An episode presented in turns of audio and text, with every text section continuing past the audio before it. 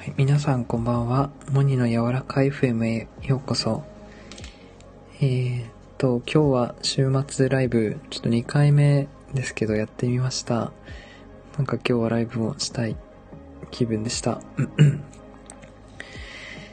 えっと、まあ、さっきまで、なんか、まあ、いろいろやってたんですけど、家の中で。ライブしたいなと思った時に、なんか、ライブしたかったけど何喋ろっかなみたいな。だ、でもなんか喋りたいんだよなみたいな。そういう気持ちでいて、だからちょっと夜の散歩してきたんですよね、さっき。夜の散歩してたら、あの、喋りたいことが、なんか、湧いてきたので、なんか、喋ろうと思います。思いつくままに喋れたらなって思います。また、交流できると、あ、嬉しい。あ、音ひなさんありがとうございます。来ていただいて。嬉しいな。いいね。いや、ということで、嬉しいです。ようこそ、鬼の柔らかい FM へ、ゆっくりしていってね。うん。なんかね、今日、なんだろうな。なんか、いろいろ、なんかしたくてね。と、いろいろ動画のね、仕事を作んないといけないんだけど、まだ3分の1しか終わってなくて。でもなんか、モニさんのタイミングで大丈夫ですのでってこう言われてるので なんか期限をね、設けられないと、やっぱり人間ってダラダラいっちゃうんだよね。か僕はそんなね、前倒しして仕事とかできない人間って、そう、そうかな、やっぱり。ね月末までで仕上げたらいいのでとか言われたらさ、人は月末にならないとその仕事を終わらせないらしいですよ。うん。ほとんどね、なんか、これ終わらして、早めに終わらせるとか、なんかそういう自分になりたいんだけどね、なかなか。おてんさん、あ、通知来た。ありがとうございます。えー、私もハッピーでなんかしたい気分だった。はあ、いいですね。いいですね。嬉しいな。一緒だったですね。うん。えー、音ひなさん、それでも相手も余裕のある日程定時だろうからいいんじゃない？ほら、そうだね。そうだよね。結構毎回僕の仕事クオリティ高いから満足してくれてると思うんだよね。でもなんか仕事のさ、案件をさ、まあ趣味で動画投稿していて、動画編集を使っていて、それでなんだろう、リピートしてくれるってのも、本当ありがたいですよね。リピートでお願いされるってことはさ、結構やっぱり、こう捉えてますよね、僕。その会社のこと。その会社に惚れ、惚れられてるよね。うん。そう。だからなんかいろいろ発展をね、もっと仕事の発展があるといいなと思ってます。うん。まあそのなんか、あ、仕事、期限のないこの仕事を早く終わらせたいなみたいな、このタスクが残ってる状態が、でもやっぱりモヤモヤしちゃっていて、っていう気持ちも今、あるかな。ね、明日から、あの、新しい仕事もちょっと始まるので、うん、別に緊張してるとか、そわそわしてるっていうわけではないから、なんかガタガタ、うるさいですね、隣が。うん。うん。まあ、ただ明日ね、7時半に起きて、えー、7時半ぐらい、8時半に来てくださいって言われてるから、7時半に起きて、うん、8時過ぎぐらいにお家出ようかな。まあ僕、福岡に住んでるんですけど、この基本ね、僕、ロードバイクで移動していて、自転車で移動していて、ただ、お気に入りの自転車なので、絶対盗まれたくない。って思った時に、もちろん僕、その自転車、玄関に入れてるんですよ。お家の中に入れていて、で、出かける時も、どこかこう、有料のね、ロックのかかる駐輪場に止めるんですよ、必ず。ガードレールとかにね、止めないんですよ。まあ、一瞬とかそういうのだったら止めるんだけど、大体その有料のところに自転車止めたりしてます。うん。だから明日も仕事行くときは、その、駐輪場に自転車をまず置きに行くっていうね、地下にあるなんか駐輪場に自転車を置きに行くから、ちょっとね、めんどくさいんですけど。ただなんかあそこ以外になんかいい駐輪場がなくて、結構ね、駐輪場は、あの、探しているんですよ。探しながら結構街は運転してるんですけど。うん。毎回来るスタッフさん違うところ気に入られてるの間違いない。そうだよね。気に入られるよね、僕。やっぱり。僕のことを、なんだろう。嫌ってくる人ってなかなかいないかなって。まあなんかそれは自分でもちょっと思うかな。あんまり嫌われないような人間だとは思う。嫌われることもね、もちろんありますけど。うん、そう、明日朝ちょっと早いんですよね。うん。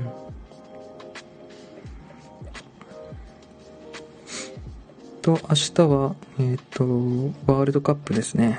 日本対クロアチア。どうなるかな。まあ、ただね、この間、ワールドカップの予選でスペインに勝ったから、まだワールドカップ、これからまだまだ楽しめるぞって思って、嬉しい気持ちでした。そう、前回ライブで、ワールドカップの話ね、しようと思ってたんだけど、なんかそれ忘れちゃってたから。うん。いや、本当に、なんかあの、サッカー全然興味なかったんだけど、なんか先輩の解説を隣で聞きながら見てたらハマっちゃってさ。やっぱ知識増えるとやっぱこう見てて面白いもんね。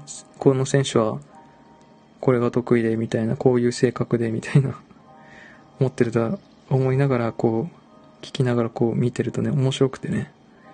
他の国の試合とかもね楽しく見させてもらいながらうん。明日楽しみ。モドリッチ、そう。モドリッチと何だったっけ？クラマリッチだっけ？かわいい名前ですよね。クロア、えっ、ー、と、クロアチア。うん。ああ、そうだよね。クラマリッチ。うん、クラマリッチ。うん？えー、ティナさんも今日、いろいろ出かけられてたみたいですね。エステ行ったり、なんかカフェに行ったって。ねその代官山、また行きたいな俺も。代官山って好きなんですよね、僕。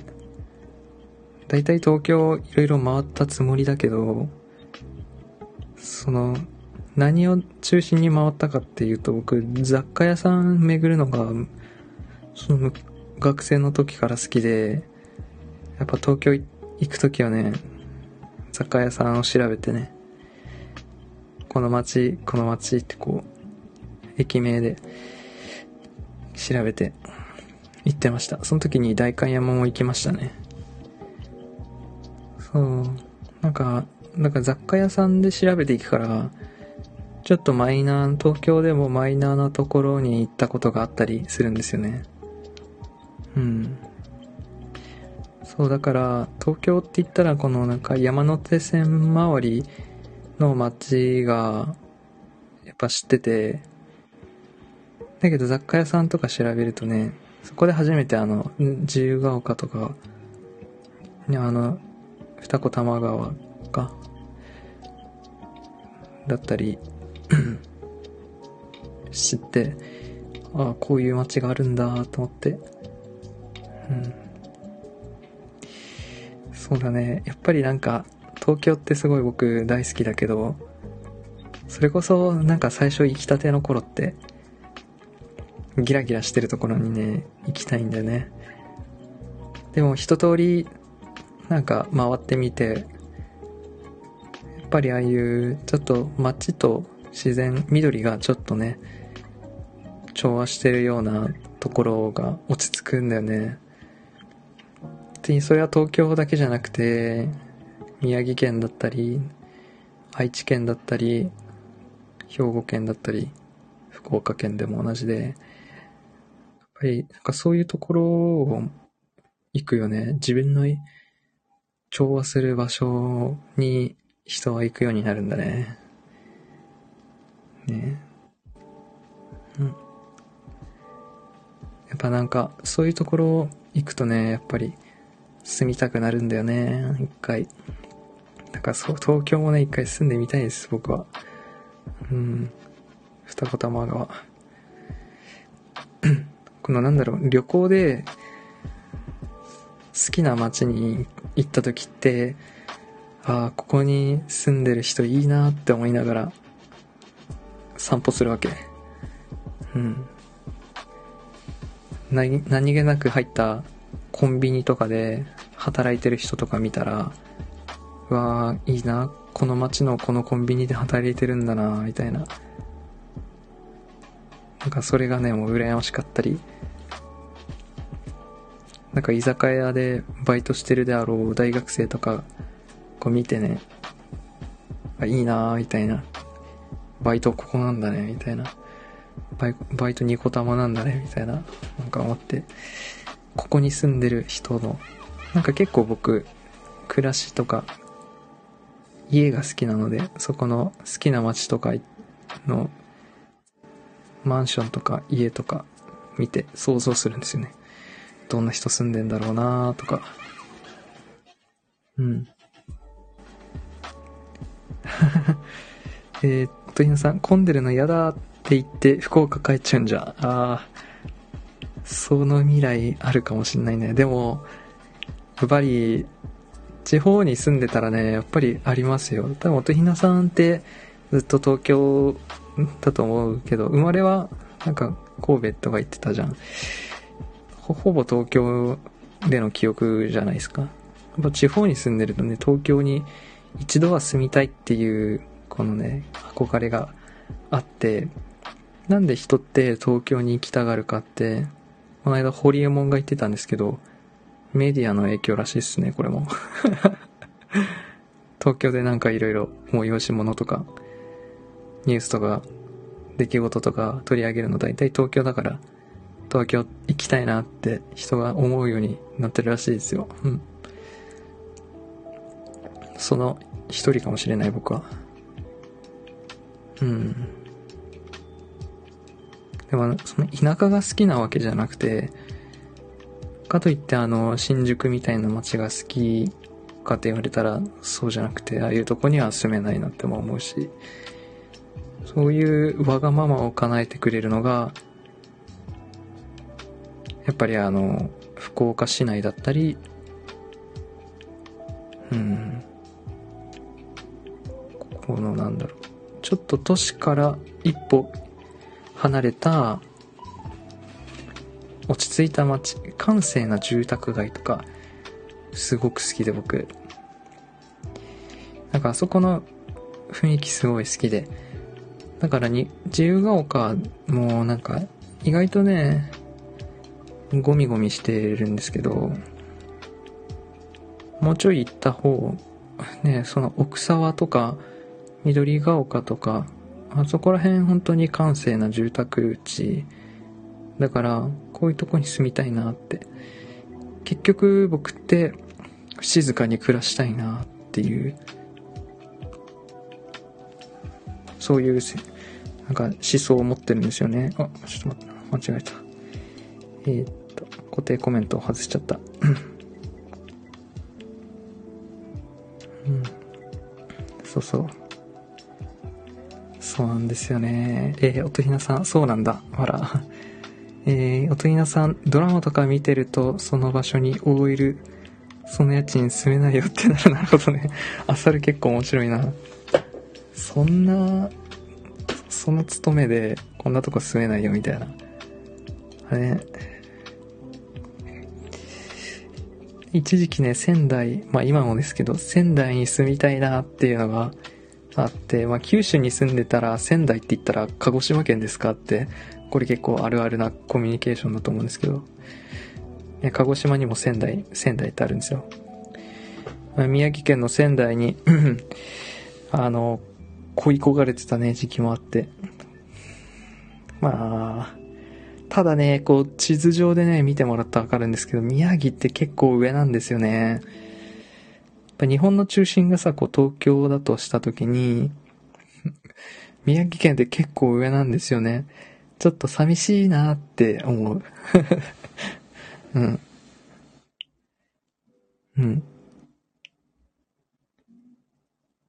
おい、ここ、いくらだよ、ここって、ハスで突っ込んじゃうんだ。うんうん、なるほど、なるほど。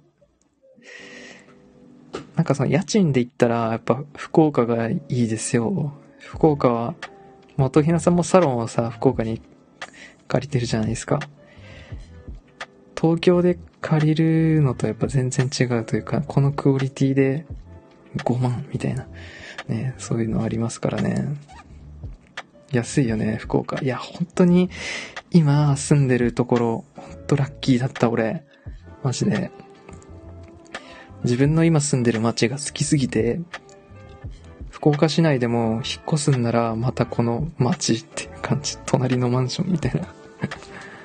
うん。だからね、そうで、そうですね。仙台はね、好きだけど、遠いんだよ。うん。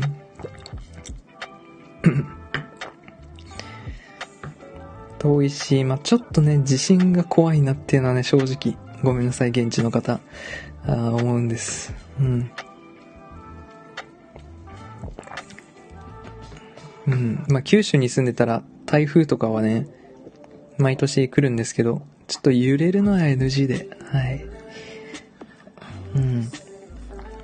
ただね、あの、常禅寺通りとかね、すごい好きなんですよね。広瀬川とか、えー、青葉城跡とか、青葉城跡から見えるあの、水平線じゃねえや、地平線？すごい好きなんですよね。なんか行ったのもちょうど秋ぐらいだったのか、なんかどこか履かなくて、あの、一人でね、電車乗ったりして、なんか神社とか行ってましたけど、夕暮れの神社一人で行ったりして、うん。エモい、エモいことしてたなうん。だってなんか旅行とかさ、くと、その土地の人と、もう多分生涯出会わないだろうなっていう人とすれ違ったりするじゃないですか。あ、こ、で、新幹線とか僕乗るの好きですけど、飛行機よりも新幹線の方が好きで、お、えー、っと、初見さんですね。ありがとうございました。えー、ありがとうございます。癒しを求めてさまよう、えー、ストレイキャット、アイリンさんですかね。えー、コメントありがとうございます。嬉しいです。えー、ようこそ、モニの柔らかい FM へ。えー、コメントありがとうございます。はじめまして、主さんと感覚が似てます。静かに平和に暮らしたい。地方都市でもよろしくないとこはあるので、下調べは入念に。うんうん、そうだよね。いやー、なんか感覚合いそうですね。ねえ、ストレイキャットさんって読んで、読んでもいいですか？うん。いいですね。プロフィール読ませていただきます。アイリンのつれづれ、えー、音声日記ということで、ノンホルノンオペ MTF アラフォーの私が日常のあるあることをつぶやいてます。はい、今回ました。フォロー返しないときは、えー、させてください。ということで、Twitter、Instagram されてます。皆さん覗いてみてください。えー、っと、トゥインさん、台風ちょっとワクワクしてえ しちゃったな。あ、そうだよね。音ひなさん、ね、こっちちょうど来た時、台風、はちゃめちゃの時でさ、ちょっとあれ楽しかったよね。うん。あんまなんか、僕、九州に住んでな、ほぼ、ほぼほぼ、人生の半分以上は九州で過ごしてるので、台風はね、もう慣れてるんですけど、ただ関東の人にとってはこんなに台風がね、来る来る土地っていう地域っていうのも珍しいのかななんて思って、その反応がなんか僕は新鮮でしたけどね えっと、おといなさん、えー、ストレイキャットさん、はじめまして、ということで、えー、氷ありがとうございます。えー、ストレイキャットさん、主さん、おとひなさん、よろしくお願いいたします。ということで、嬉しいな、フォローしちゃおう。うん。嬉しいです。よろしくお願いします。え、おとりなさん、九州台風初体験、台風あんま経験ない。ああ、そっか。ねまあ、たまに揺れたりはしますけどね。うん。スーパーのもののなさ、ああ、確かに、すごくなかったね。はは。うん。あれ、な、そう、あ、そうだよ。新幹線に乗るのが僕すごい好きで、やっぱ新幹線って、あのね、まあ、福岡から乗ると、博多、えー、小倉、新山口、広島、福山、岡山、新神戸かな？新神戸、え、えー、大阪、京都、名古屋、静岡かな？ちょっとそこからわかんない。うん。やっぱあの、飛行機ってもう上空じゃないですか。僕あの通路側よく座るので、あんま外も飛行機乗りすぎても通路側に、通路側がいいっていう風に思っちゃってるんですけど、新幹線でこの街並みがこう見えるじゃないですか。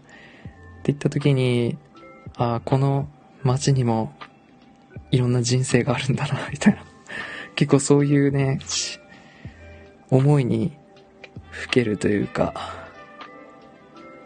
うん、なんか想像したり、試作するのが好きです。うん、結構人ってなんか、アイディアがね、思いついたり、創造的になる時っていうのがあるみたいで、で、何か移動中だったり、シャワー浴びてる時だったり、寝る前だったりが結構創造的になるみたいで、そう言われてみると確かに、そうやって新幹線で移動してる、その窓の外見てるときってなんか、妙な体感だなって思いますね。えー、おとりさん、主じゃなくて主さんじゃないの？あ、そうなの？これ。主ってんでた。僕昔ね、ニコニコ生放送やってて、ニコ生でも配信してたことあったんだけど、もう懐かしいんだけど、なんかその時ずっと主って呼んでた。うん。主さん主か。主は言われたですね。ありがとうございます。いえいえ、こちらこそ。ありがとうございます。えー、今まで皆さんに主さんと呼んでました。あ、そうなんだ。主は申します的な。キリストのイメージ。ああ、まあなんか主の方が、そのね、かっこいいけど、僕ずっと主だからもう主、主だわ、これ。うん。うーんと、癒しを求めてさまようストレイキャット、アイリンさん。観光地に引っ越すので、えー、あ、引っ越されるんですね、近々。一期一会感ありますね。おとみなさん教えていただき、ありがとうございます。丁寧ですね。うん。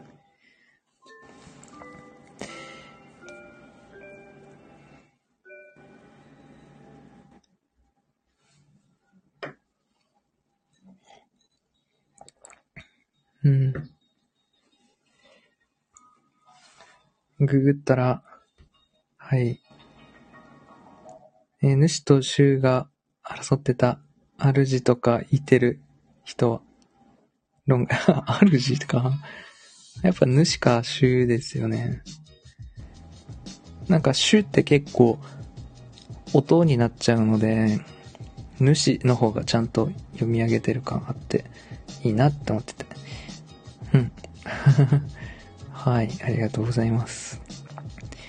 えーっと、今日、あ、そう、まあ、ここに来て、ライブの タイトルにちょっと触れていきます。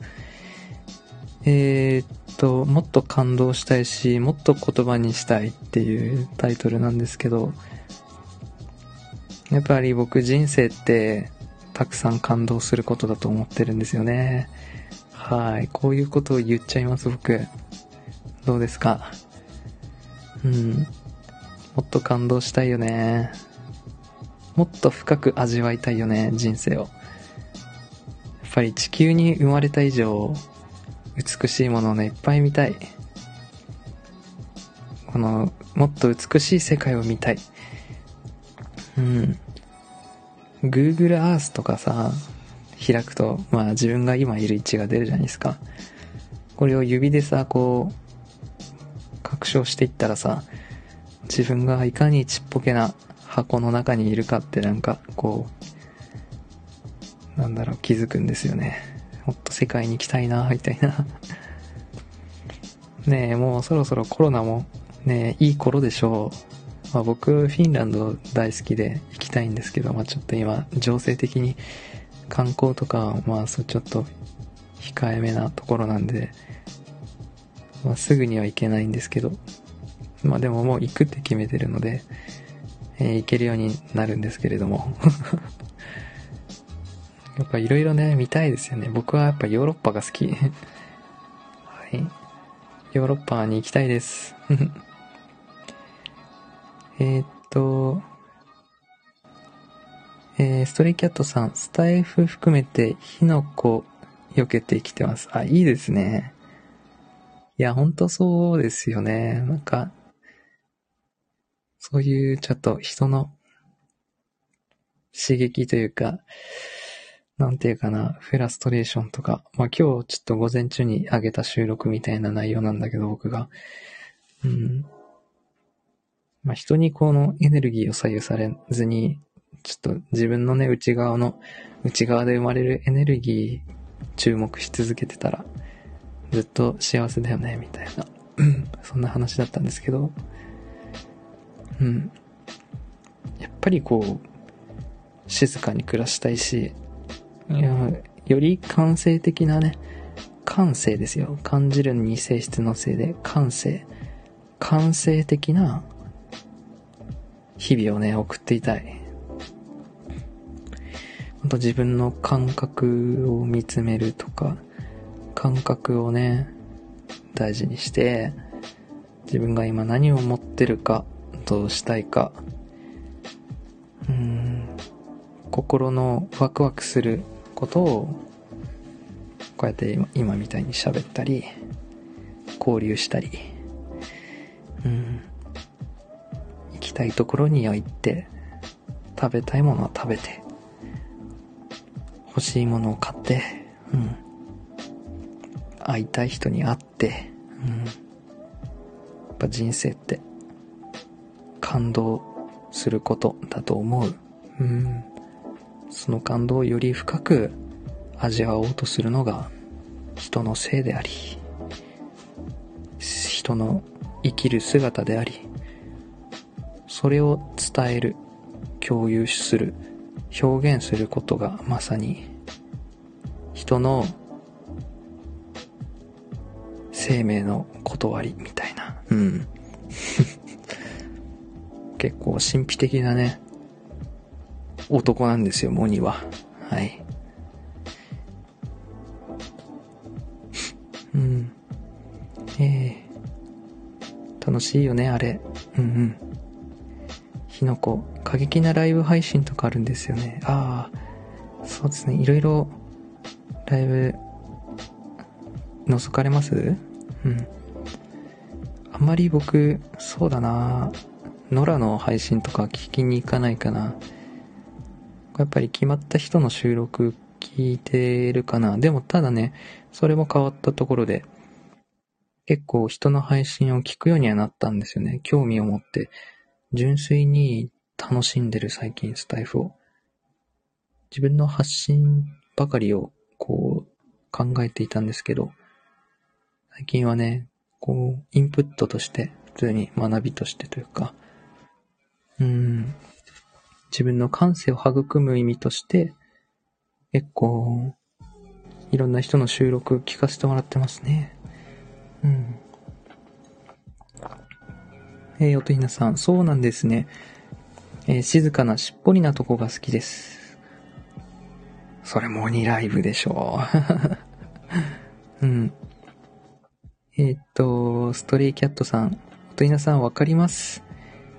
えー、嬉しいですね。僕もそこに、僕もそこ手繋ぎたいです。僕もです。僕も静かでしっぽりで、僕は早口な人がちょっと苦手というか、多分その早口な人が苦手っていうか、そういうちょっとパワフルなエネルギーな人が結構苦手かもしれない。傷つけられるかもって思うのかもしれないけど、ただ自分のその感情ありのままに表現してる人、情熱的な人はかっこいいっても思うし、憧れるし、自分もそうなりたいなって思うところが、えー、あったりします。ねえ。ああ。えー、そっか。ありがとうございます。笑ってもらって、おとぎなさん。ね僕のライブ来てもらって、まあなんか、心がちょっと音符がついたり、癒されたり、一緒になんか考えたりさ。うん。してくれるのが嬉しいな。してくれたら。うん。で、ストレイキャットさんのサムネイル可愛いですね、これ。これ何でしょうか？猫ですかね？これはあの、あ、え？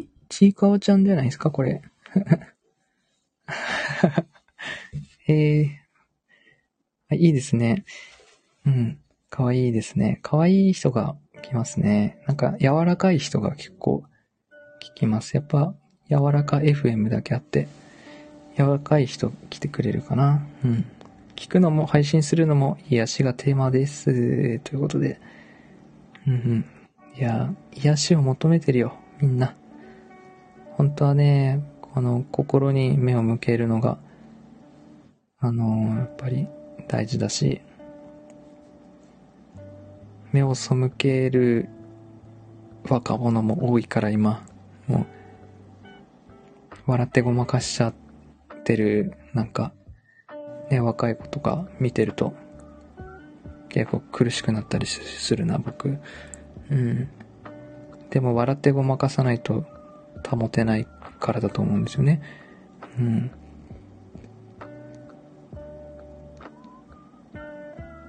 やっぱこの、心を原点に戻すっていうコンセプトで僕配信をやっているので、やっぱありのままでいてほしいし、誰よりも僕はありのままで、こうやって今喋ってます。と思ってます。あいいですね。ちいかわ世界大好きです。ああ、なんか、嬉しいですね。うん。とひなさん、ちいかわ大好き。びっくりマーク3つ。わーい。よかったですね。とひなさんも、あの、長野さん好きですよね。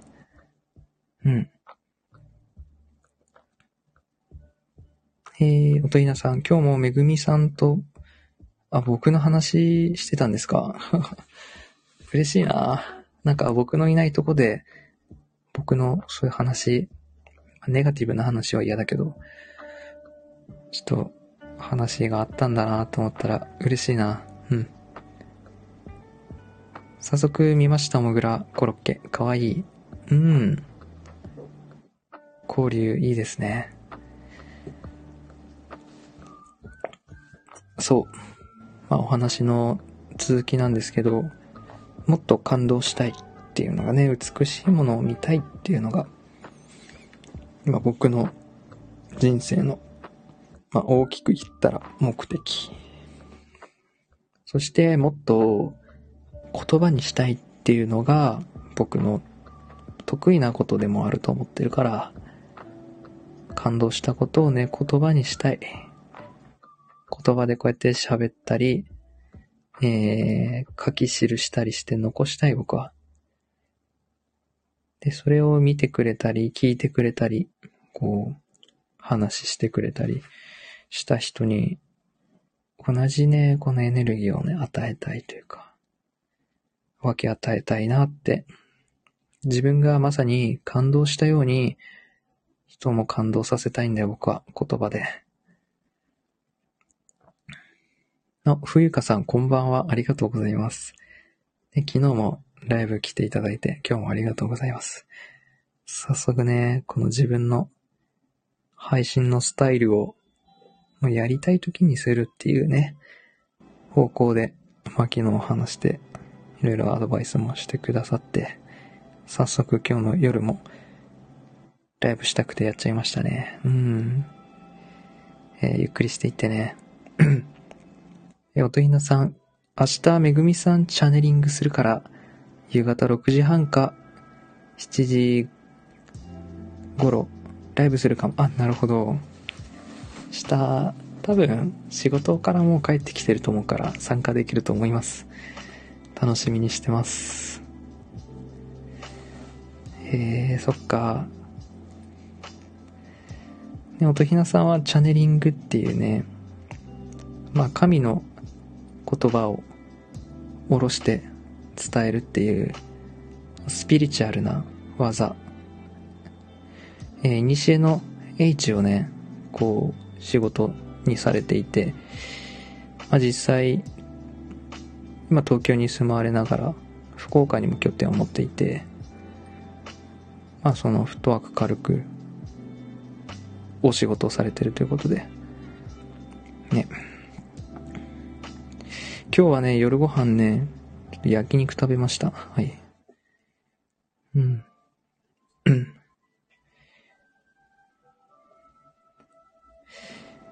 今日家の近くのスーパーに行ってまあ、肉食べたいなって思ってて、僕、肉が好きなんですよ、やっぱり。好きな食べ物なんですかって聞かれたら、うーん、焼肉かなってやっぱ出ちゃう。やっぱもっとおしゃれな、そのフェミニンなね、こと言いたいんですけど、そこはめちゃめちゃ男なんだみたいな。うん。焼肉が好きです。うん。そうで、お肉がなんかセールでちょっと安くなってたから、食べました。焼肉して。うん。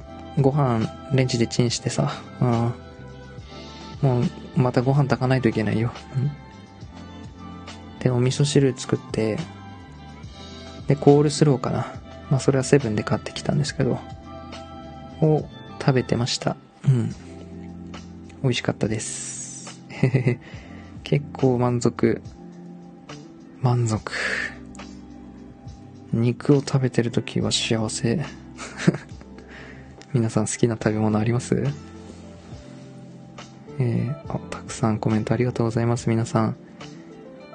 えー、っと、お、おといなさん告知してきた。おおじゃあこれなら忘れないね、もう。えー、冬香さん、私も今はその時に降りてきた時にやるっていうのが一番しっくりいきます。いいですね。そっちの方がなんかやりますよね。と心のままにっていうのが第一だなって思います。あとね、よいしょ。なんかこれちょっと最近マイクのスタンドの調子が悪いんですよね。えー、っと、音ひなさん、クレイ気になってストーリー結構見てます。ということで。あ、ここも交流あるんですね。なんか嬉しいな。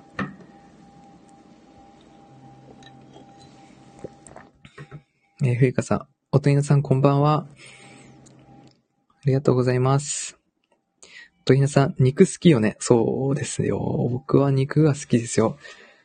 本当はね、あの、なんだろう、アボカドとかパスタとかなんかおしゃれな感じでいきたいんですけど。うん。肉が好き。えー、ふゆかさん、あら、ありがとうございます。うん。とひなさん、私、火曜日、ランチ、肉、あ、そうなんだ。もう決めてるんだ。もう、あさってのことき、き、決めてんだね。あさってのランチ決めるなんてすごいなあさってのランチか。すごすごいね。うん。えー、っと、ストレイキャットさん。夜食に今からマックです。わやめてよ。やめてよ。めちゃめちゃいいじゃん。えー、いや、まあ僕も家の近く、まあ割と近くにマックあるから、ちょっとね、たまに走り出しそうになりますもん。いや、マック行くか。いや、でも、そ、それ意味ある？みたいな。罪悪感の中食べて美味しいか？美味しいでしょ？みたいな。最高ですね。いいなちょっとチキンナゲット、分けてよ。うん。と稲さん、今日はお昼しか食べてない。あ、そうなんだ。まあ、でも、ねえ3食しっかり食べなさいもなんか疑ってますもんね、僕。お腹空いたら食べるで、うん、満ち足りてるからかな。まあ朝はね、僕、酵素ドリンクとか飲んでますけど。ね、最近僕、美容に目、目覚めてしまったので、朝酵素ドリンク飲んでる男子いる？うん。いや、美味しいからね。ウィルキンソンと混ぜて飲んだらもう、美味しいよ。うん。おとりなさん。スケさんうどん。スケさんうどん。最高だよね、スケさんうどん。なんか、この間一緒に食べたあの、ごぼう天丼、美味しかったよね、マジで。半端ねえ梅、半端ねえ美味しいよって言いながら、うん。あの、ごぼうがね、良かったんだよね。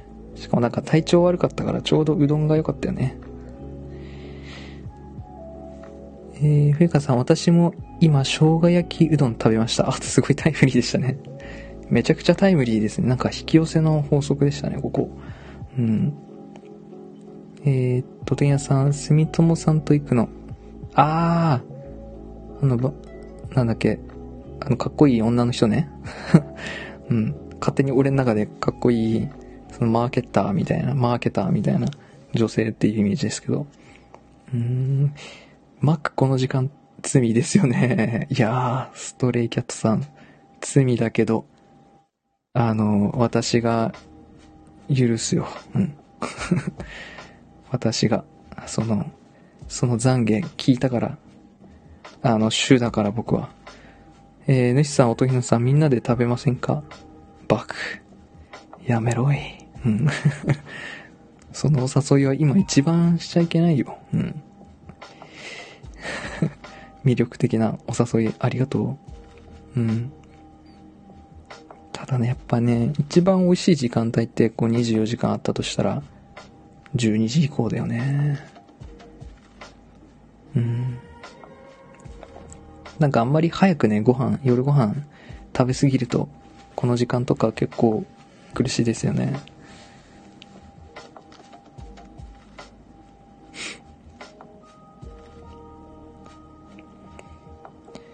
えー、冬香さん、おとひなさん、えー、ご飯がなくておうどん茹でて、豚肉の生姜焼きうどんにしました。とても美味しかったです。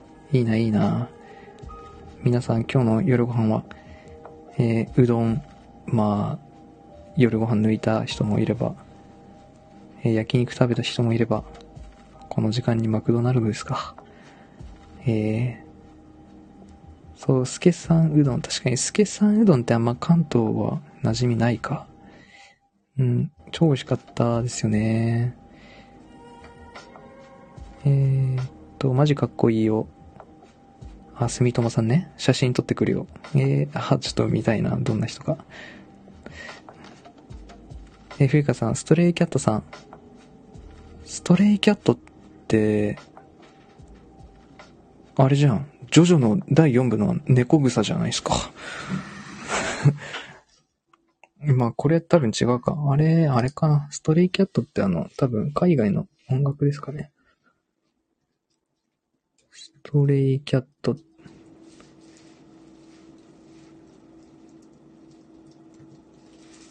ストレイキャット。あ、やっぱりバンドだ。ストレイキャッツ、キャッツって、僕あの、ジョジョの奇妙な冒険っていう漫画がすごく好きで、その第4部で、ストレイキャッツっていうあの、猫みたいな草が出てくるんですよ。なんか、自分で呼びながら、なんか聞いたことあるなと思ってたけど、このバンドが好きなんですか？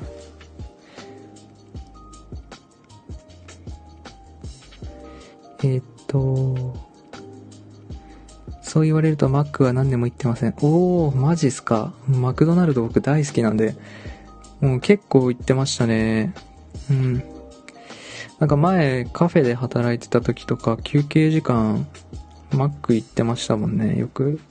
うん。最近いつ行ったかな？うん。また食べたい。この時期とか新作出たりして。やっぱりハンバーガー大好きだから。マクドナルド、本当美味しい。アイリンさん誘わないで。なっけ笑い。えー、おてんやさん、ゆいかさん、今度それ真似する生姜焼き大好きです。ねえ、うまそうじゃない？生姜焼きとうどんって。本当に合いそう。うん。美味しそうな、その組み合わせですよね。こといなさん、夜中のお菓子とか楽しいもんね。ほら、ねえ夜中なんかお菓子食べて悪いことしてるもんね。うん、夜中お菓子食べてる時結構ね、悪い気持ちになるよね。うん。じゃ皆さんぜひ、たまに食べるとハマります。悪、悪の誘いをしてしまった。いやーもう、あかんで。うん。うん。マクドナルド、まああれだな、あの、100円コーヒーがあるから、それでなんか、行くことは結構あるかな。でもまあ、マクドナルド行くとね、マハンバーガーを食べたくなっちゃうよ。うん。えぐちが好きなんだよね、えぐち。うん。とやさん、エステ行った日だから我慢し、なるほどね。そういうことか。エステから帰ってきて、ねえ、たくさん食べたらちょっと、プラザイ、プラマイゼロ、むしろマイみたいな、なんかいましたよね、芸人に。うん。えー、あー、スケさんうどんは関東はないか。あ、ジョジョ見ましたジョジョの6部。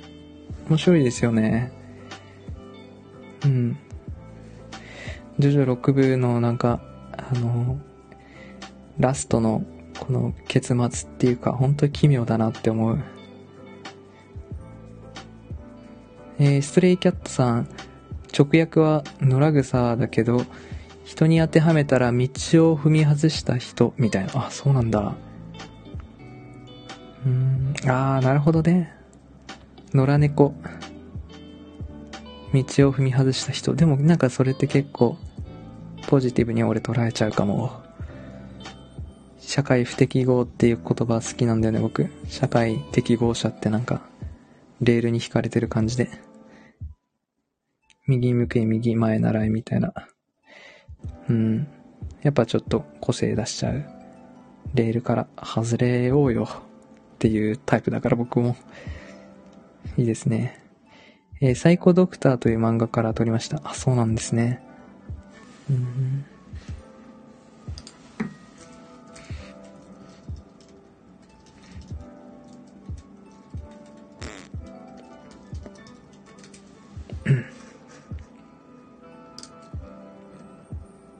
ああ、読んだことないな、サイコドクター。ちょっと絵を見ても初めて見ました。うん。えー、これが好きなんですね。えー、私もマックは人生で数える程度かな。マジか。結構僕数えられないぐらいマクドナルド食べました。うん。キッスの人の回。あー。野良猫だった。僕、野良、なんて言ったっけな。うん。ね、エルメース、コステロ、野良草。マジか。野良草って呼んでた。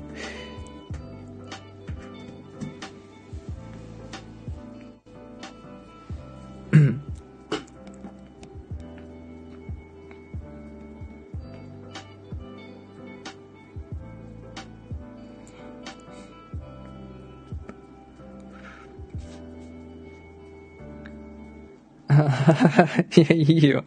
漢字チェック怖いからやめてよ。うん。その、サングラス怖いからやめて。ストレイキャットさん、漫画からドラマ化されましたね。竹野内豊。あー、出てる出てる。画像検索したら出てきた。似合いますね。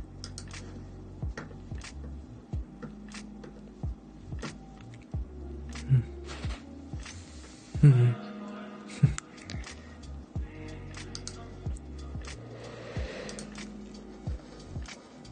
あ あ、そうなんだ。見たことはなかったけど、タイトルだけ知ってた。おおおおうん。かな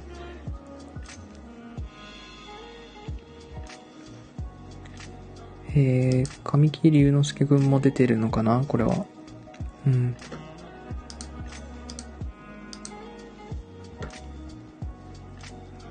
神木隆之介くんと森山未来も出てるじゃないですか。この二人好きなんですよ、僕。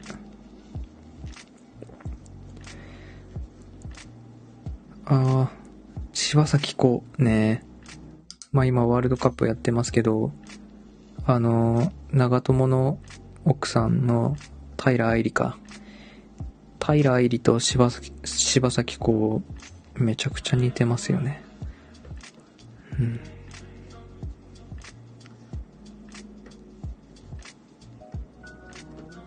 うん。ああ、ですよね。似てるってことで。いや、本当これ似てると思う。うん。柴咲コウと平愛理。激に。うん。そう。森山未来すごい好きだなうん、目元そっくり。そうですよね。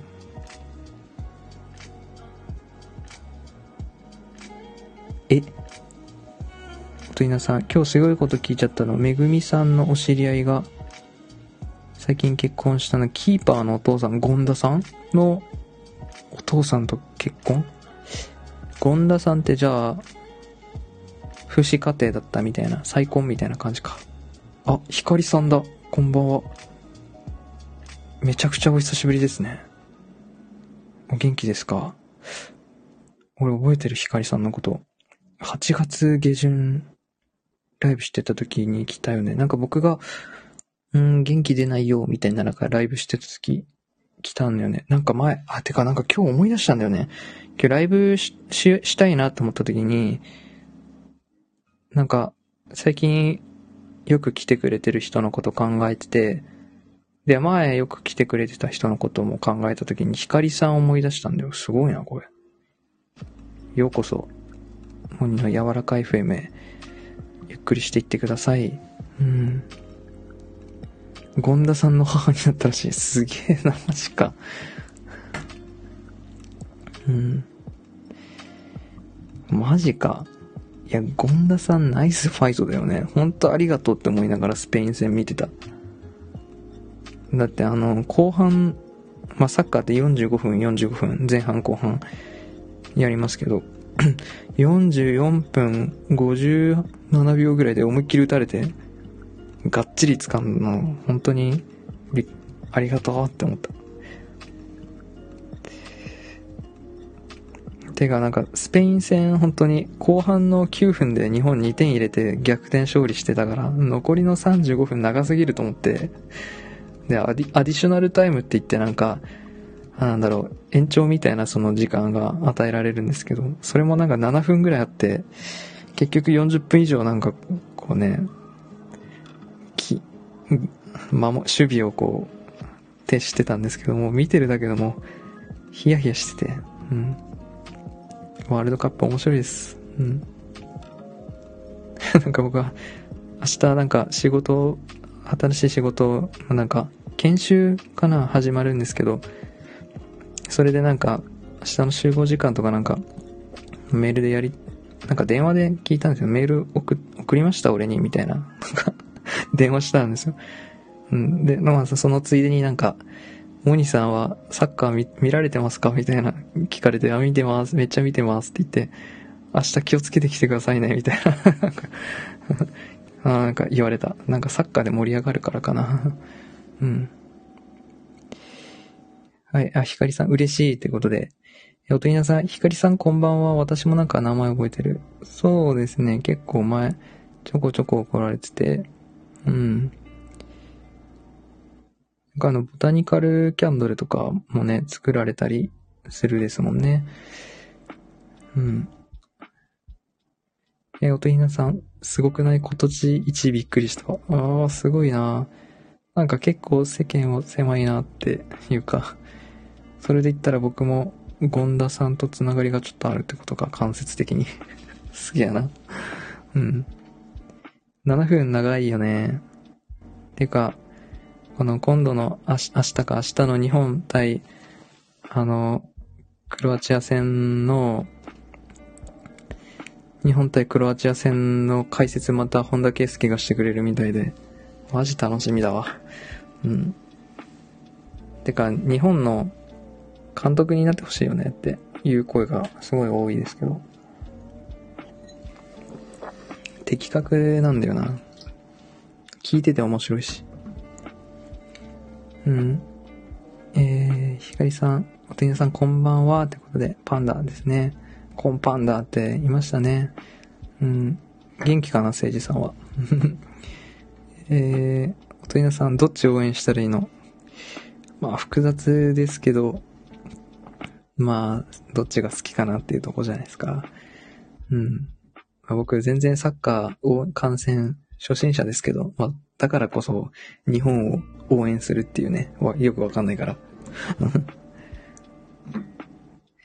そう。まあやっぱなんか、サッカーとか全く興味なかったけど、まあやっぱなんか、ここ最近のワールドカップを見て、好きになって興味持ちましたけど、まあ人生って、こうやって自分がまだ知らないだけで、これから興味を持つことって、これからもたくさんあるのかなって思うと結構ワクワクしませんか？今皆さん趣味それぞれね、一つ二つなんかあると思うんですけど、好きなものってあると思うんですけど、まだ自分が見ぬ、まだ知らないこの自分がハマる趣味とかがこれから出て出てくるんですよ。うん。そう思うとね、なんかちょっと、いろいろ興味持とう、みたいな思う。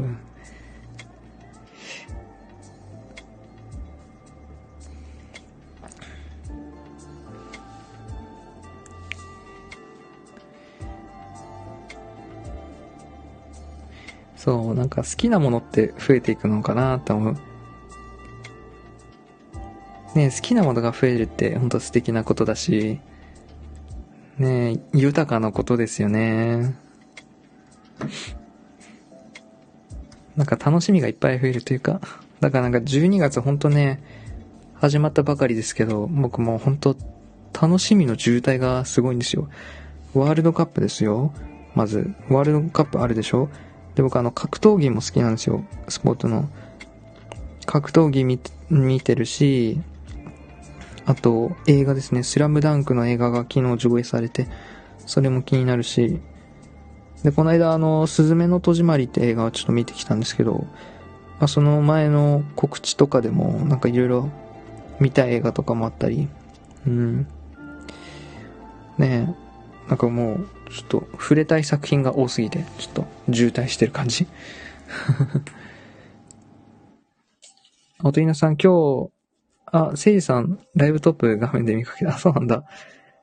また、あの、せいじさんなんかあの、旅先で波の音を録音して、それ、BGM で使ってるってなんか言われてて、なんかこだわりすげえなと思って、かっこいいなと思ってた。うん。ね。えー、冬香さん、知ってることしか知らないですもんね。そうそう。いや、深いですよね、ほんと。俺たちは、知ってることしか知らないんだよね、今。知らないことは知らないまま。から、なんか、あれですよ、僕、レオナルド・ダ・ヴィンチすごい好きですけど、なんかね、本を読めば読むほど自分が無知であるっていうのが分かってしまうみたいな、言ってなくなるんですよ、最後。私は何も知らないって言って 最後、没するらしいんですけど。でもやっぱそう思う、そう彼が言う意味がね、なんなんかちょっとわかるんですよ、僕は。好奇心のままに本をね、やっぱ読んでみると、世の中ってこの世界に一体何冊本があるんだって思ったら気が遠くなりそうだし、今ワクワクしてる本、この一冊取っても、まだ読み終わるのに3時間ぐらいかかるけど、きっと自分が読みたい本って山積みなんだろうなと思ったら、人生少ねえよって思いました。うん。でも本当幸せなことだよね。自分がワクワクさ、好奇心に溢れる毎日って。うん。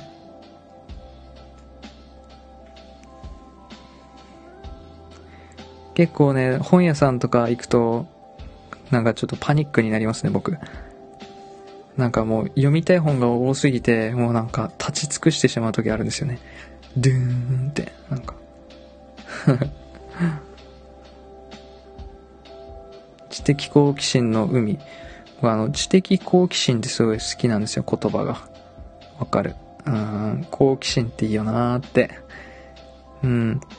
やっぱ知りたいとかね、そういうね、求めるね、心のエネルギーって、すごいですよ、その吸引力は。うん。いろんなものからね、キャッチしようとする人との会話の中でも、やっぱり心が探してるものをね、あの、何かから抽出しようとするし、キャッチしようとするんですよね、心が。なんか本当に探してるものだったり、求めてるものっていうのは。うん。そうだよね。の、おとひなさん、知らないことを知っていくの楽しい。ね。わかるわ。だから自分がやっていないことをしてる人にすごく興味湧く。あ、それす、素敵だね、それ。うん。いや、ももっと、おとひなさんも、あの、さらにね、なんか、ワクワクなっていくんだなって思ったらなんか、楽しみですね。うん。えー、冬香さん、数々のチャレンジと人生の充実度のバランスが課題です。あー、そうだね、チャレンジっていうのがやっぱり欠かせないもんね、人生。この、やっぱりあの、僕も思うの。安定はむしろ衰退だって思うの。生きてる以上やっぱり挑戦とかチャレンジっていうのが大事で、挑戦しなかったら失敗だよって、この間あの、僕あの、オリラジの中田敦彦がすごい好きで、あっちゃんがすごい好きで YouTube よく見るんですけど、なんかあっちゃんも言ってました。挑戦しなかったら、へ、あの、失敗してるよってなんか、まあなんかそんなこと言ってたんですね。むしろ今日も挑戦できてたら、今日も成功してるんだよみたいな、なんかそういう話がしてたんですけど、すごい心に刺さりましたね。うん。失敗してもいいんだよ。最後に、この、諦めない？失敗で終わらない？最後に成功するから全部取り返すんだみたいな。深かったですね、あっちゃんの、あの、哲学は。うん。えーっと、ストレイキャットさん、えー、たくさんコメントありがとうございます、皆さん。えー、モニのライブといえば、丁寧にコメントを返していくで定評のある、えー、柔らかい FM です。えー、そういえば毎年関連の笑ってはいけない、このまま正式発表ないまま終わるんでしょうか格闘技が大晦日で思い出しました。ああ、なんか、例年ないですよね。うん、よく見てたわ。うん。また今年も雷神やるんですね。でも、朝倉未来が出ないので、今年は。ね、みくるくん超好きなんですけど、この間のメイウェザー戦でのちょっと障害がまだ頭痛が長引いてるみたいで、まあでも彼も30歳で格闘技をやめるって言われてて、まあ今30歳なんで、来年で多分終わるのかなって思って、結構なんか、ああいう運営側とか企画する側、企画する才能もすごいので、今ブレイキングダウンとかすごい盛り上がってるので、彼のなんか企画をなんか結構楽しみにしてたりする。なんかたまに福岡来てるみたいで、ちょっと会ってみたいですけど。でもなんかファンに声かけられるの嫌って言ってたから、ちょっと写真だけなんか遠目で撮れないかな。といなさん、冬香さん素敵。インスタからもすごく伝わる。自分を素直に出されてる感じとか、すごくかっこいい。ね、冬香さん素敵だよね。なんかこのエネルギーがね、いいんだよな。この時代の風に乗ってる感じがすごくします。僕も。うん。え、ふうかさん、私も本屋さんではパニパニパニックです。わかるわ。だからこの間ね、一層、もうなんか写真撮りましたもん、そのコーナーを。一冊一冊もう読めなくて、もうこれは、帰って、帰ろうっつって、写真撮って帰ろうと思った。うん。あえてね、なんか時間がもう溶けちゃうなと思ってね。うん。結構本ってね、やっぱり読みたいんですけど、時間取られちゃうっていうのと、なんかね、今はね、本をたくさん読むよりも、自分の言葉をもっと発信した方がいいなって思うんですよね。表現することにもっとウェイトを置いた方がいいなって思うんですよね、今。うん。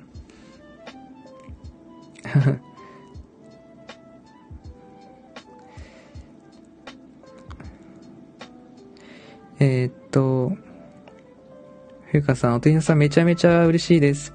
ありがとうございます。交流ありがとうございます。パニパニパニック怖かったな。怖いですよね。あとは、あの、黒ひげ危機一発とかね。うん。懐かしいおもちゃだね。本当ですね。えー、冬香さん。現状維持は衰退化。そうそう。なんか安定とかはなんか、むしろ衰退みたいな。なんか変化を恐れない人がやっぱり、なんだろうな、スイスイこの時代行くのかなって思う。風の時代とかね、言うじゃん。心の喜びとか内面の豊かさがテーマのこの、これからの時代。うん。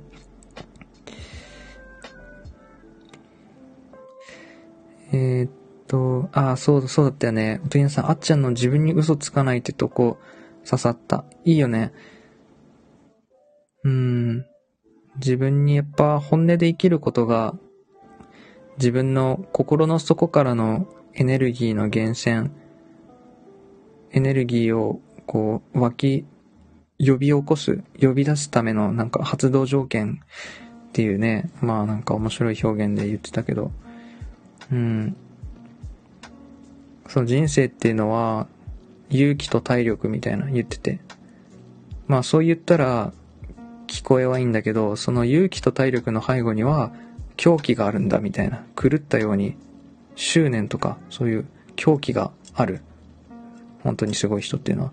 でもその狂気っていうのはどうやったら生まれるかって言ったら自分に嘘つかないことが発動条件みたいな。うん。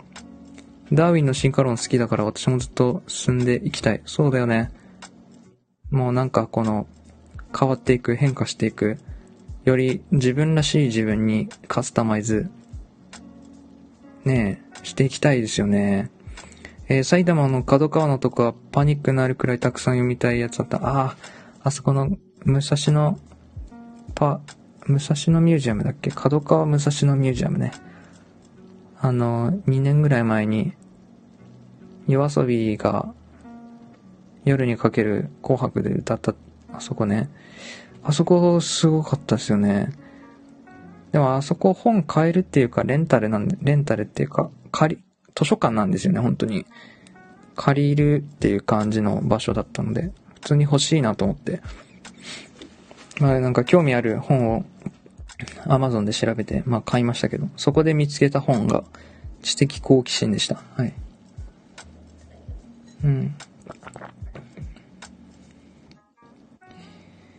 えー、おとひなさん、人にも本音で接していきたい。その方がきっとお互い先に進める、そんな気づきが多かった、ここ最近。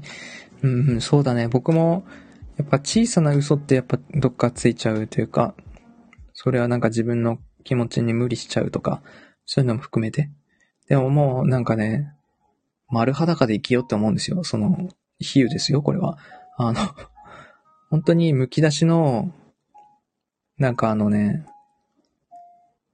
あの、本当に、ちょっと、あっけらかんとしたもう、もうすっぽんぽんでいきようって思いました、心。うん。やっぱそれの方が、前に進むっていうか、自分の抱えてる恐怖を、恐怖と向き合う。うん。なんで僕は、あの、人と、い、あの、一定の距離を取ってしまうのか。親しくなった時に心を一定の距離を取ってしまうのかって言った時に恐怖があるから心を閉ざすんだよね。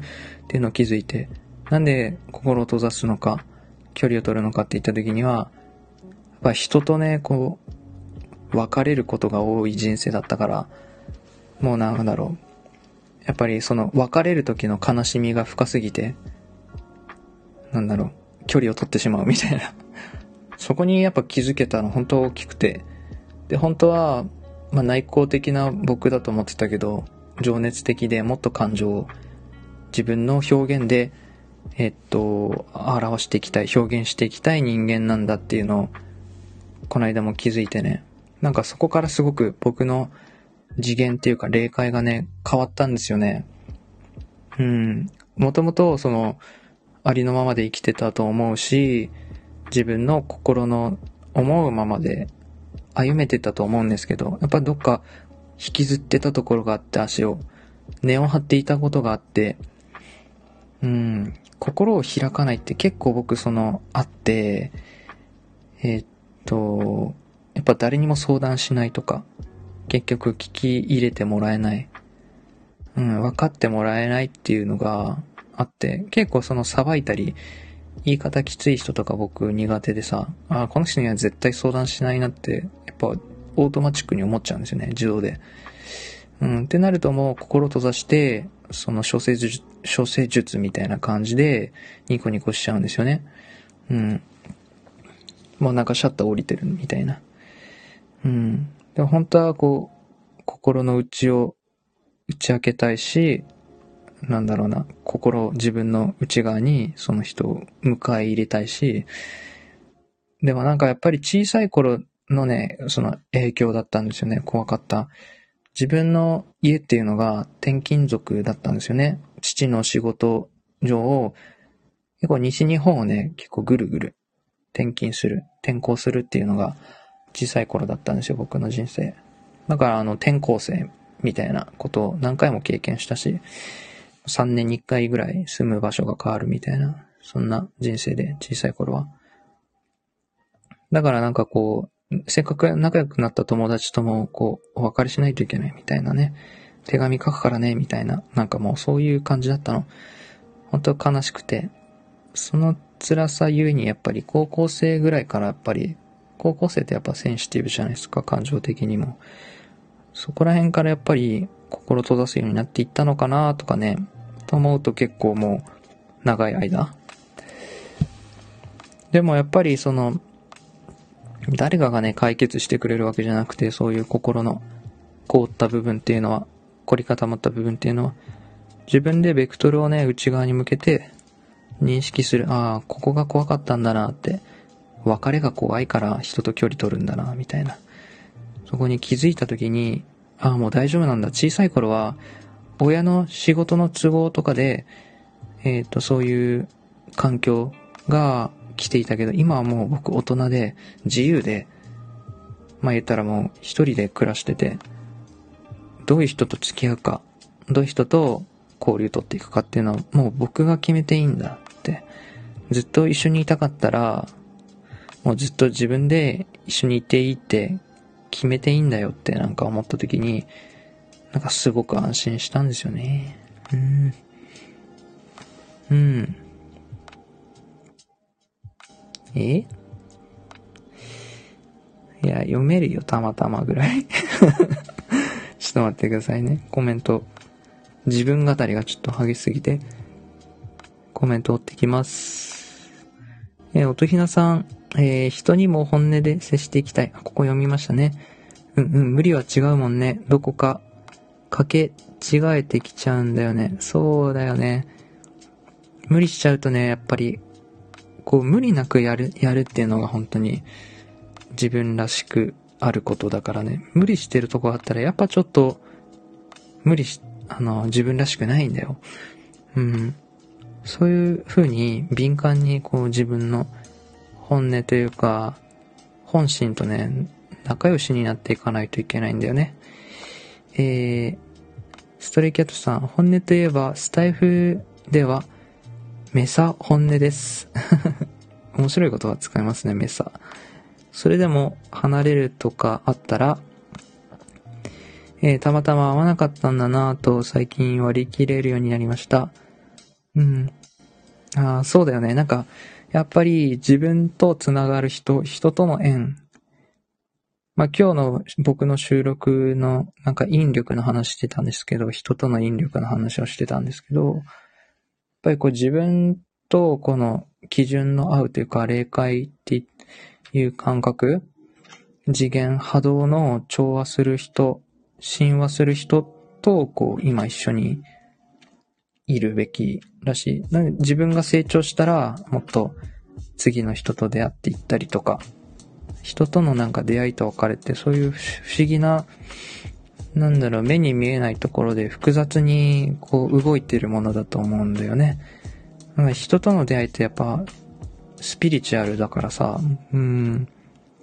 そうそう、なんか僕もね割り切りますね、そこは。あ、お別れっていうのは、まあその次元の違いだなとか、合わないっていうのはそういうことかなとかも思ったりするようになりました、僕も。うん。実生活では心閉ざしまくりです。いや、でも、やっぱ、その、心を開ける相手がいるとか、そういうコミュニティがあるとかが、ね、あれば全然いいんですよね。うん。そうそうそう。今、ね、少なくともこうやって率直にこう喋れているんだったらもう全然 OK というか、うん。モニのライブではそういう状態でいてもらうことがこう願いだし、そういう思いで、えー、発信してるライブもやってます。うんうん。怖いんだけどね、僕も。だけど、ありのままでいることが素晴らしいって説いてる当の本人がね、ありのままじゃなかったらちょっと微妙なので、僕もね、日々、なんだろう、自分と向き合いながら、なんだろうな、メイクしながら、メイクアップしながら、進んでるつもりです。うん。まあ、ここ最近もね、急速になんかスピードアップしていて、自分が成長してるなって。やっぱ去年の自分をね、振り返りますよね。もう12月、師走ってまあ言われますけど、12月になるとね、1年をやっぱ振り返りますよね。1年でやっぱ色々変わったなってね。その現実的なところじゃなくて、そういう内面のところ、感情の解放だったり、これ内面の変化、心開けるようになったとか、そういうのって、やっぱ永遠だと思うんですよね。永遠の、こう、産物というかね、うん、来年にね、大きくつながるというか、内面の変化がやっぱり現実の変化になると思うし、この世界ってやっぱ原因と結果だから、まず目に見えないものが動かないと、目に見えるものは動かないと思うから、そういう内面の変化っていうのはすごい立派な現実の変化になる。うん。たまたま読めました。えっと、フィガさん。これからもすっぽんぽんで生きてまいります。ってことで、いいですね。いやもう本当に、本当そうね。うん、すっぽんぽんでありのままで、うん、本当脆弱なんですけど、コーティングするようになっちゃうんですよね、人って。大人になるに従って、硬い装備をなんか、甲冑みたいなのを被り始めるんですけど、でも一番ありのままのすっぽんぽんでいる方が最強みたいな、あのね、そういう状態ですね。純粋でいることが一番大事っていうかね、純粋とかね、ピュアとか、心の本当思うままにっていうのがなんか一番、目に見えない力も働く、援助してるくれる、享助してくれると思う。宇宙もそういう属性だから、やっぱそこに働くっていうか、見た、見方してくれる。うん、踏み込めないのかなって思うんで、自分らしくいなかったら、その無限の霊界もね、味方できないっていうかね、そういう感じ？ちなみに私も調べました。ああ、僕はね、読めたよ、これ、たまたまは。とにかくとか、せっかくとか、なんか、たまたまとか、そこのくくりですよね。たまたまって漢字こう書くんだ、みたいな。とにかく、何そのうさぎの角みたいな、なんか、ねとにかくはひらがなでしょ、みたいな。まあいいや。おとりなさん、私も猫のようにお腹丸出しで行く宇宙に全卓。いいですね。宇宙全卓銀行にもう、ベットし、しましょう。うん。えー、ひかりさん、えー、いらない人間関係は疲れる。いや、ほんとそうなんですよね。疲れちゃうんですよ。なんか、要は自分のエネルギーじゃないことをやっちゃうからかなって、合わないこと、低い基準だだったり、自分がちょっと背伸びしちゃう高いエネルギーでも良くないし、低す、低すぎても疲れるし、なんかほんと心の通い合ってなかったり、するからなのかなって。うん。だから僕友達ってあんまいないかなと思うんですよね。うん。でも友達と仲間って、なんか類似してるんですけど、違くて、友達ってなんか目標がないんですよ。今日、あの、同じ、えっと、なんて言うんですかね、こういうの。目的意識がね、同じじゃないっていうのが友達。でも仲間っていうのは目的意識が一緒の人のことを仲間っていうみたいな。っていうのを最近勉強して、したんだけど、なるほどな、みたいな。大人になるに従って、その学生の時同じクラスだったことを合わなくなるっていうのは、それ当たり前だよな、目的違うもん、みたいな。うん。だから、なんかこういうライブとかでも、ありのままでいるって素晴らしいよねって思い、思ってる、そういう、なんか、し、思想というか考えを持ってる人と出会うっていうのは友達っていうよりなんかこう仲間に近いのかなとかね。これからのなんか時代ってやっぱり人とのつながり、ね、風の時代のテーマってやっぱりつながりだと思うんですよね。心の豊かさ。最後に残るのって人とのつながりだって言った時に、やっぱりそういうね、縁を、縁を大切にしていくあ、なんか、冬香さん、ノート書いてましたよね。うん。こういうこと。うん。人とのなんかつながりを、もっと増や、増やしていくとか、増やさなくても、まあ、もっと深めていくとかが、やっぱ大事っていうかね。えー、っと、そうですね、音ひなさん、アイリンさん絶対読めないと思うの、これ。読めたんだな、それが。と皆さん、この世界に一人でも分かり合える人がいることに感謝を重ねようにしていきたい。いや、本当ですね。ありがとうございます、音ひなさん、本当に。うん。そう言っていただいて僕も嬉しいです。え、ストレイキャットさん、音ひなさん、たまたまを検索して見つけてから、癖で使ってます。なるほど。知的ですね。うん、おというさん、二十歳までは親の人生とか言いますよね。なるほどね。成人式ってそういうことか。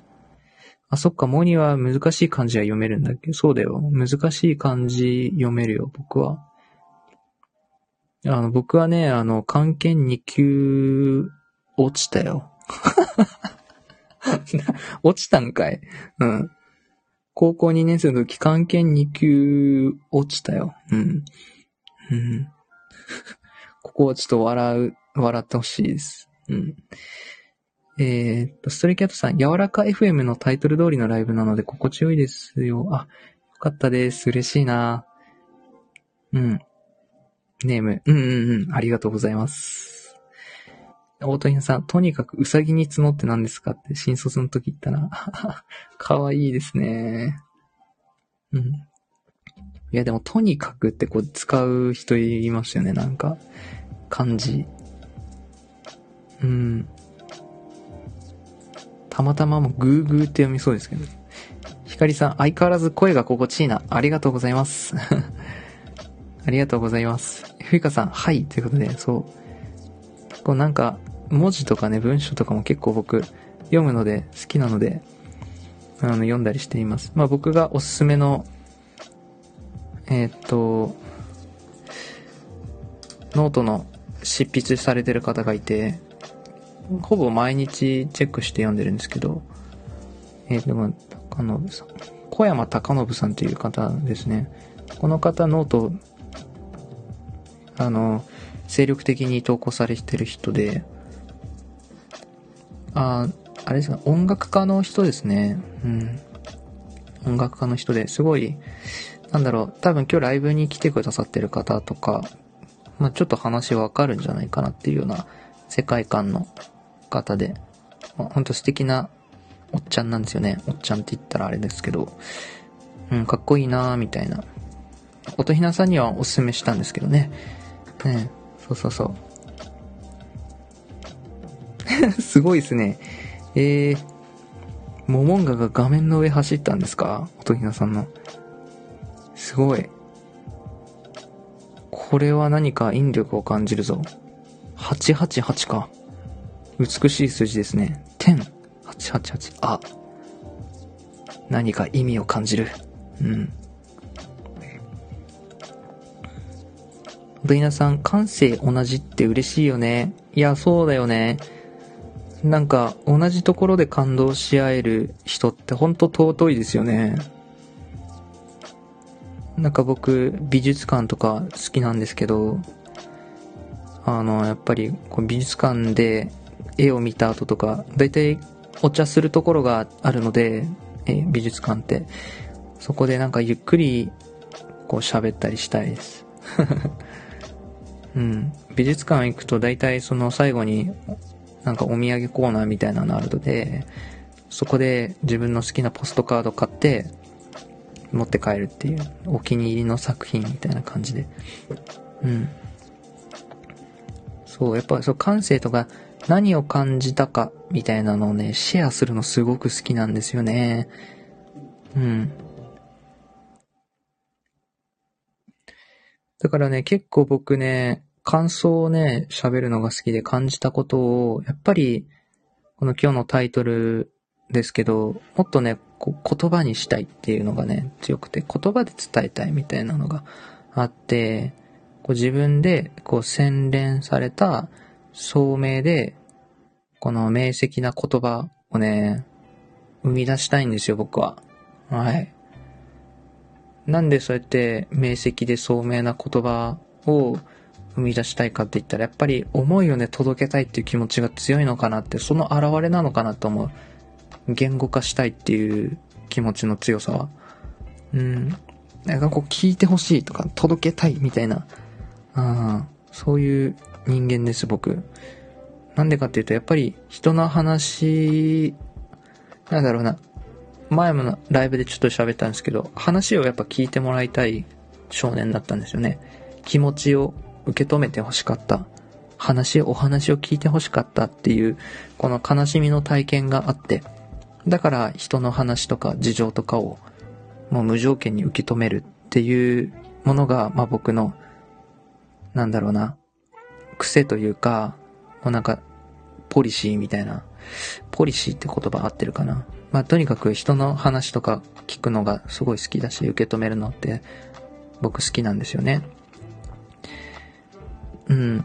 で、なんかその、どうやったら話聞いてもらえるのかなとか、うん、自分の気持ちをうあのうまく表現したいな、届けたいな、伝わるようにしたいなって、やっぱり強く思うようになったんですよね。話を聞いてもらいたかったから。うん。やっぱね、言葉でね、言い捉えられたとき、あの、頭の中がこうクリアで、あの、言いたいことがまとまってる時っていうのは本当僕自信満々だなって思います。うん。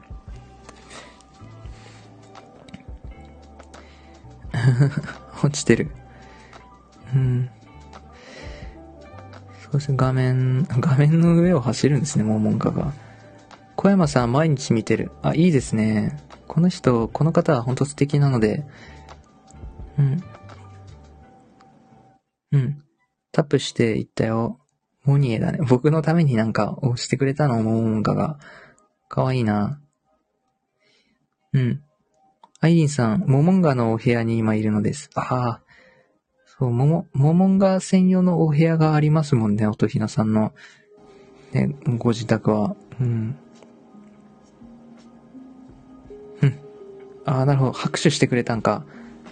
ニコニコ時代思い出すな。ニコニコ動画って、拍手をなんかこの888で表現してますもんね。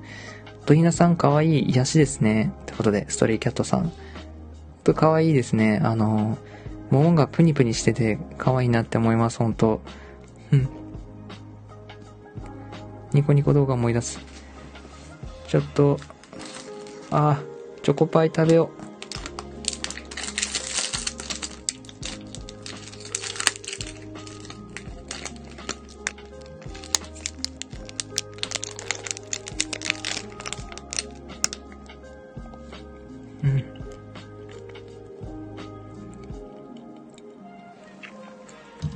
ちょっと咀嚼音が、あれだからマイクを離します。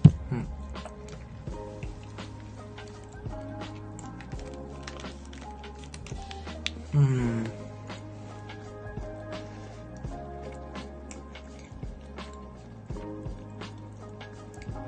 うん。あ、本当ですか？さっきコンビニで買いそうになってやめたいわ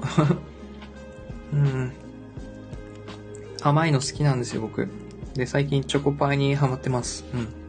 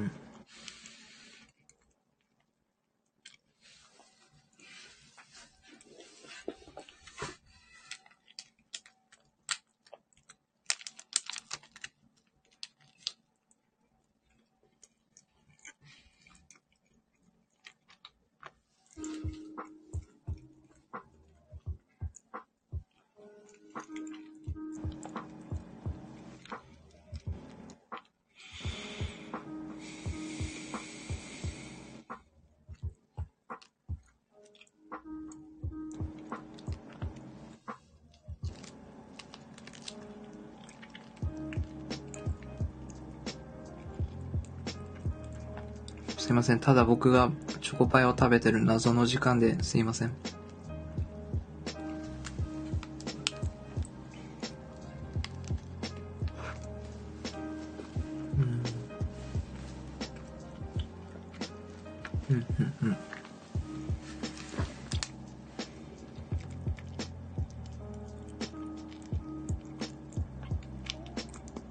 いいですね。音ひなさん。人は感動したい理由ってなんだろうな。やっぱ心がなんか振動するのが気持ちいいから、心地いいからですかね。うん。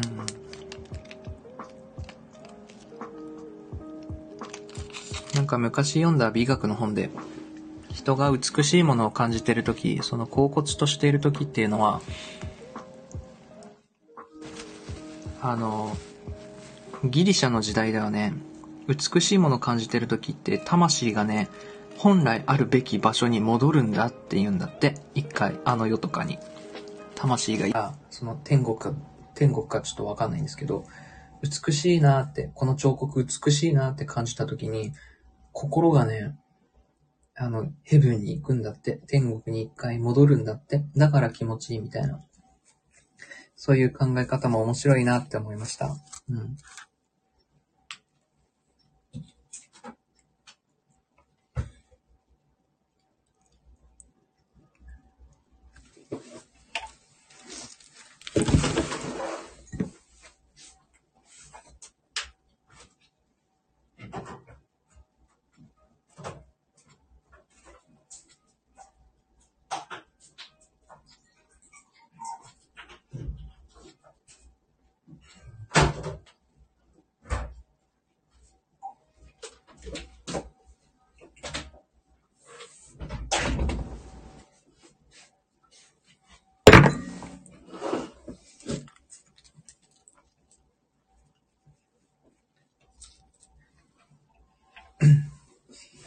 はい、えー、え、お、ちょ、ちょ、え、おとひなさん、心の中にその源があると、内側からのメッセージというか、気づいて答えは中にあるよのサインな気がしてきた。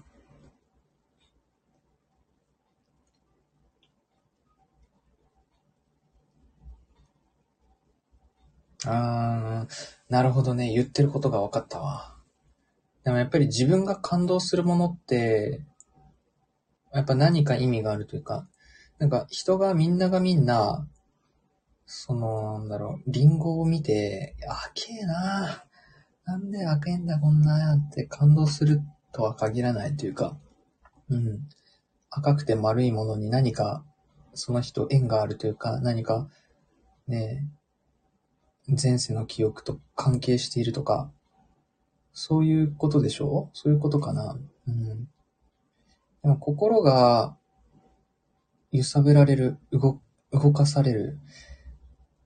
例えば僕、北欧が好きだけど、まあ北欧って聞いて、ああまあ素敵だよね。オーロラとか綺麗よね。ぐらいの感想の人もいれば、僕みたいに絶対に行きたいみたいな。あの、湖で黄昏たいとか、なんか、で、実際に行っちゃう人とかもいるじゃないですか。なんか、その、惹かれる理由ってやっぱなんかあるのかなって、うん。知る必要があるのかなとか思う。うん。うん、確かになんか面白いですね。移動してるっていうのはどういうことですか？えー、感動した時に内側のどこかが震えるじゃん？あれってなんだろうって思ってて。うん。なんか感動するのは、やっぱり共鳴するから振動すると思うんですよね。うん。難しい話なんですけど、自分も同じ素養が内側にある。要素が自分の中にあるから、それと反応して、共鳴して感動するんですよ。うん。なんか同じ属性を持ってるみたいな。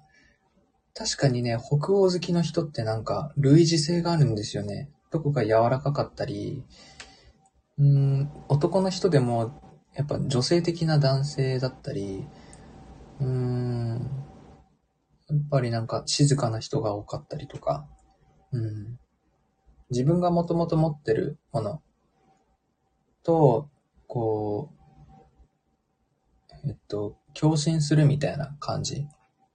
うん、やっぱ嬉しいというか、人ってその自分に似てる人が自分に似てる人を好きになるっていう、まあ、心理もあって、えー、とか、あと、動物が可愛いなって思う瞬間って人間っぽい仕草をするときだったりするんですよね。うん。とかも聞いたことがある。なんか人間がなぜ動物を可愛いと思うのかっていうのは人間っぽい仕草をするとき。例えば柴犬がさ、困った顔して落ち込んでたらなんか、ああ、感情すごい出てる、こう思うからかな、みたいな。うん、気持ちがわかるから、通じるから、うん、うまく言えないな。この振動は何なのかなって思ってたの。その震えた時に何かを思うの。私、その答えが、さっきのかななんて。うんうん。あ、僕移動した。そう、そうだ、ちょっと水を汲んできました。うん、その震えた時に何かを思う。私。その答えがさっきのかななんて。うーん。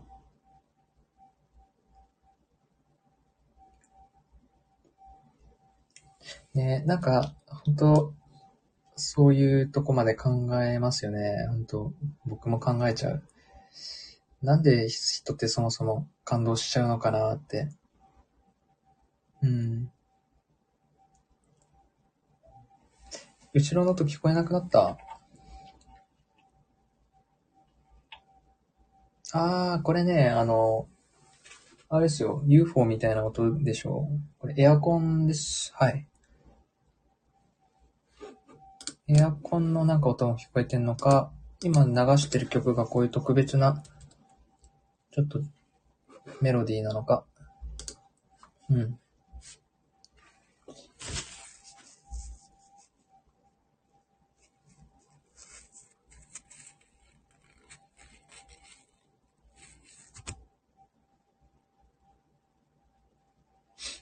嘘。僕聞こえなくなっちゃったの？僕聞こえてるんだけどな。ちょっと音がちっちゃいだけかもしんない。あんまり気にしないで。うん。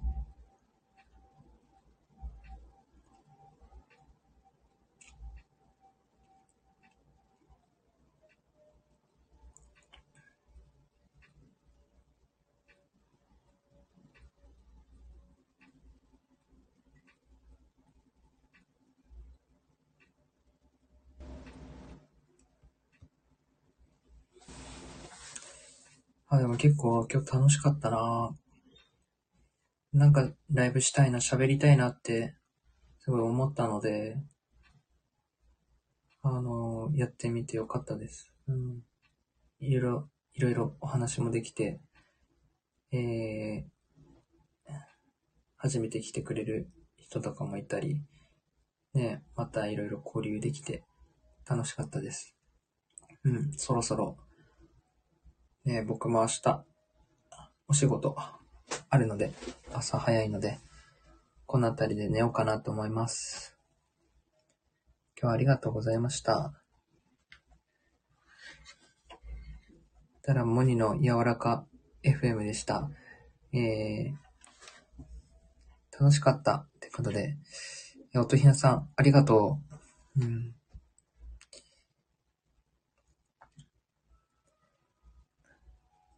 楽しかったですね。うん、僕も楽しかった。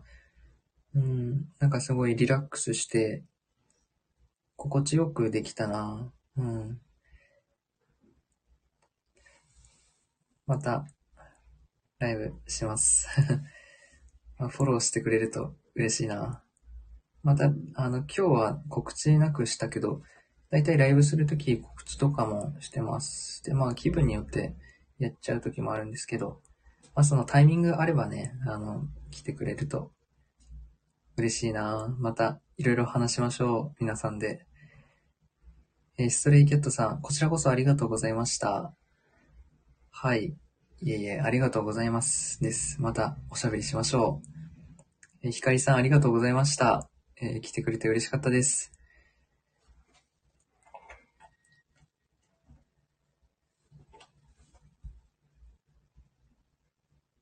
そしたら、モニの柔らか FM でした。それでは皆さん、いい夜を。おやすみなさい。